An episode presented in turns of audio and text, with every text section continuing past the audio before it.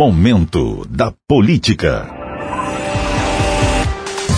O Tribunal Superior Eleitoral decidiu que o eleitor não poderá levar o telefone celular para a cabine de votação. O aparelho deverá ficar com o mesário da sessão eleitoral no momento do voto. Quem desrespeitar a regra poderá ser até preso. A medida foi adotada para evitar coações, fraudes e violação do sigilo.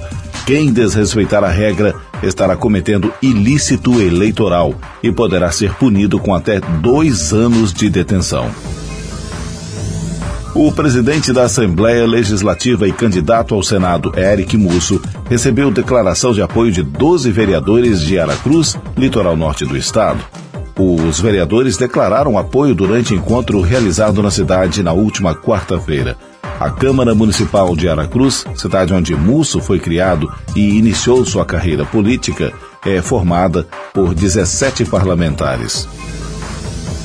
O vereador Armandinho Fontoura relatou ter denunciado ao Ministério Público supostas castrações fraudulentas em animais que teriam ocorrido durante o período em que o vereador Luiz Emanuel Zoen, do Cidadania, era secretário municipal de Meio Ambiente.